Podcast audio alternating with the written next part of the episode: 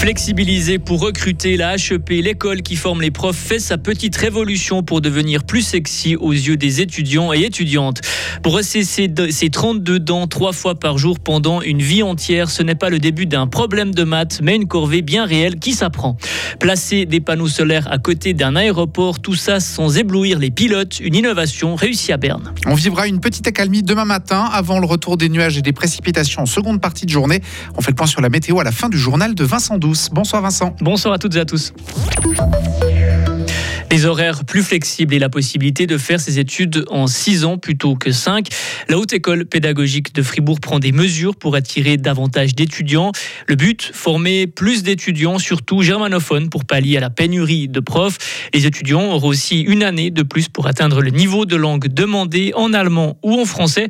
Delphine Etienne Tomasini, rectrice de la HEP Fribourg. C'est vrai que de passer d'un niveau B2 à C1, qui est un standard suisse, est exigeant, et d'avoir deux années, donc quatre semestres à disposition, c'est évidemment une chance pour nos étudiants, sachant aussi qu'entre le semestre 3 et 4, il y a un stage professionnel en langue 2 qui permet aux étudiants, d'une part, de développer les compétences langagères, mais aussi les compétences langagères professionnelles, c'est-à-dire comment je gère une classe en langue 2. Et ça, c'est aussi l'occasion pour les étudiants de développer leurs compétences langagères vraiment ciblées pour le métier. La HEP réfléchit aussi à introduire d'autres mesures pour rendre le cursus plus flexible à l'avenir. C'est une corvée qui nous suit toute notre vie. C'est un peu comme passer le balai ou laver son linge sale, des tâches qui recommencent sans cesse. Là, il est question du brossage de dents.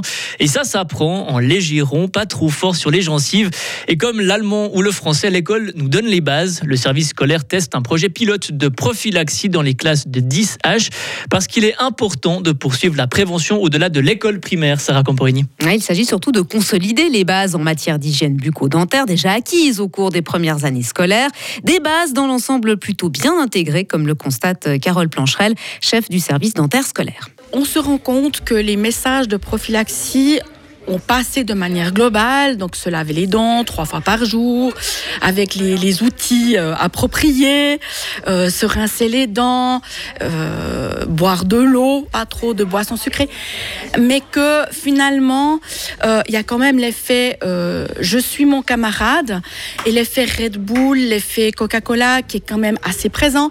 Donc à cet âge-là, il faut rappeler, rappeler, rappeler les messages pour qu'ils soient suivi. Et puis il y a d'autres questions que se posent les adolescents, comme par exemple l'impact de la consommation de snus sur la santé des dents, ou encore d'autres produits. Carole Plancherel. Le snus, on connaissait un peu, mais la puff un peu moins, et on n'avait pas forcément euh, vraiment détecté les effets sur les dents de la puff.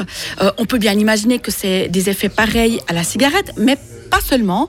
Et c'est vrai que là, la doctoresse Turquie a dû regarder au niveau scientifique ce qu'il en était.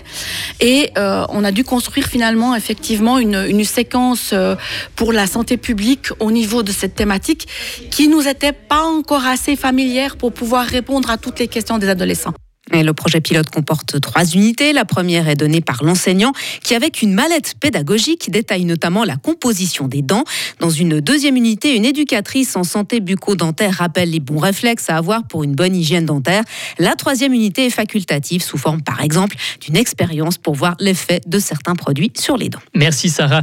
Et à ce jour, huit écoles secondaires francophones et une alémanique souhaitent utiliser cette méthode de prophylaxie. Un bilan sera tiré en juin prochain. Il a fallu s'organiser, parler anglais, allemand, souvent avec les mains ou à l'aide d'un traducteur, apprendre à cohabiter aussi sous un même toit. Plus de 700 familles fribourgeoises ont accepté d'accueillir des réfugiés ukrainiens depuis le début de la guerre, en février l'année passée. Plus de 1700 habitants ukrainiens ont trouvé refuge dans une famille du canton de Fribourg. Aujourd'hui encore, près de 400 habitants sont logés chez des particuliers. Le canton de Fribourg, les autorités saluent aujourd'hui l'engouement de solidarité des Fribourgeois. La plus grande installation solaire de Suisse devrait voir le jour dans la région bernoise. Les responsables de l'aéroport de Berne et l'entreprise énergétique BKV ont présenté leur ambitieux projet ce matin. L'idée, poser 60 000 panneaux photovoltaïques juste à côté des pistes d'atterrissage sur une surface de 25 hectares. Un projet inédit en Suisse. Alexandre Schmitt, président du conseil d'administration de l'aéroport de Berne. La manière comme nous on veut faire, on serait les premiers en Suisse. Mais on a à Vienne, à Berlin et à deux, trois autres endroits, effectivement, déjà les pionniers qui ont réussi à installer ça ça vient depuis même pas un an. C'est en marche et ça fonctionne extrêmement bien. Les pilotes n'ont aucun problème de trouver la piste et c'est vraiment une situation de grande chance et bénéfique pour la production d'énergie et pour notre pays ensemble. Est-ce que vous pensez que ça pourrait être un exemple pour d'autres petits aéroports de Suisse? Nous sommes totalement ouverts à montrer à nos collègues d'autres aéroports le potentiel.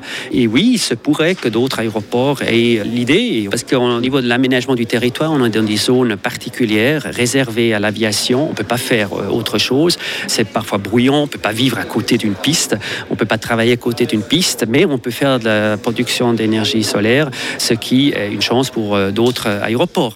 Et cette centrale solaire produirait de l'énergie pour environ 15 000 ménages. Si le projet obtient toutes les autorisations nécessaires, les travaux pourraient débuter en 2025. Et enfin, une amende de plus de 1,6 million de dollars. La Trump Organization, l'entreprise de Donald Trump, ex-président des États-Unis, a été condamnée par la justice américaine aujourd'hui. Une amende à payer pour fraude financière et fraude fiscale. Retrouvez toute l'info sur frappe et frappe.ch.